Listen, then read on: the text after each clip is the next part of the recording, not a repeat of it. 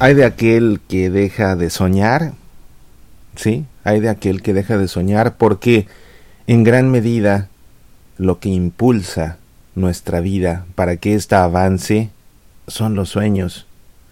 Cierto es que tenemos todos como meta final el encuentro definitivo con Dios en el cielo, la santidad. Ese debe ser por fuerza nuestro máximo sueño.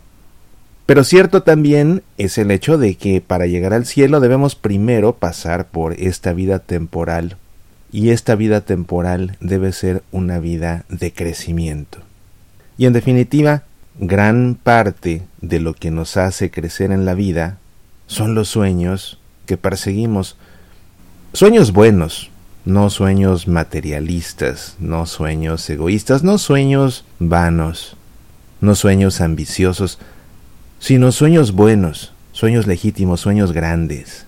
Soñar con conocer a la pareja ideal, soñar con el matrimonio, soñar con formar una familia, soñar con tener hijos, soñar con ver crecer a los hijos, soñar con tener una profesión que nos permita hacer que nuestra familia florezca, soñar con tener una profesión que nos permita educar a nuestros hijos, soñar con un día verlos terminar sus estudios y volar de casa para ellos mismos, concretar sus sueños y hacerlos realidad, soñar con que nuestros hijos algún día estén parados detrás de un altar consagrando pan y consagrando vino, soñar con que algún día nuestros hijos se casen y formen una familia estable por todos los días de su vida, Soñar con tener nietos y poder cargarlos, abrazarlos, llenarlos de besos.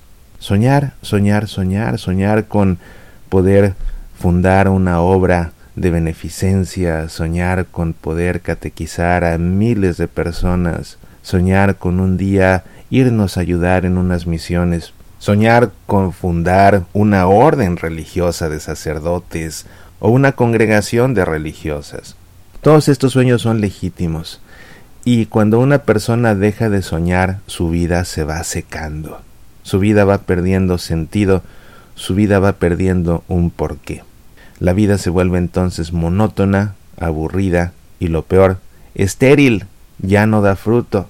Hay que soñar, hay que seguir soñando, siempre soñando, la edad no importa, y cuando un sueño legítimo se hace realidad, hay que volver a soñar un sueño diferente. A veces nos contentamos con tener un gran sueño, perseguirlo, y una vez que después de años de trabajo, de esfuerzo, de dedicación, de perseverancia, de constancia, de disciplina, lo hemos concretado, ahí nos quedamos como si ese hubiera sido el fin de nuestra vida. Y no, en realidad no es así porque el último fin es Dios. Hay que seguir creciendo. Entonces hay que seguir soñando. Hay que seguir soñando. Siempre hay de aquel que ya no sueña porque su vida deja de tener sentido. Pidámosle a Dios que bendiga nuestros sueños. Siempre pidámosle a Dios que bendiga nuestros sueños. Pongámoslos delante de Él y digámosle, Señor, te presento estos sueños. Si son buenos para mí, bendícelos y hazlos realidad. Y si no, que se haga siempre y primero tu santa voluntad. Y no solo le pidamos a Dios que bendiga nuestros sueños, Pidámosle tú y yo en este día que nos conceda la gracia de siempre seguir soñando. ¿Dónde están nuestros sueños, alimento y sustento del trayecto? ¿Dónde los sabios y los genios, la esperanza, el suspiro, los anhelos? ¿Dónde están florecidos y robustos los apremiantes proyectos del deseo?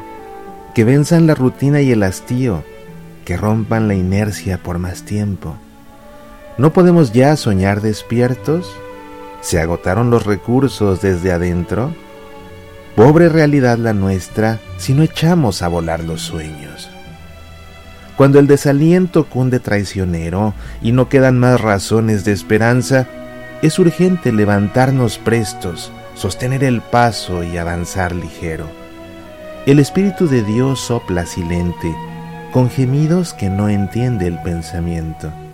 Intercede por nosotros y promete su presencia en nuestro corazón inquieto. Ven Señor, manda tu fuego, visita la morada de tus siervos, danos tu sabiduría y tu gracia para que nunca dejen de aflorar los sueños. Amén. Soy Mauricio Pérez. Estas son semillas para la vida.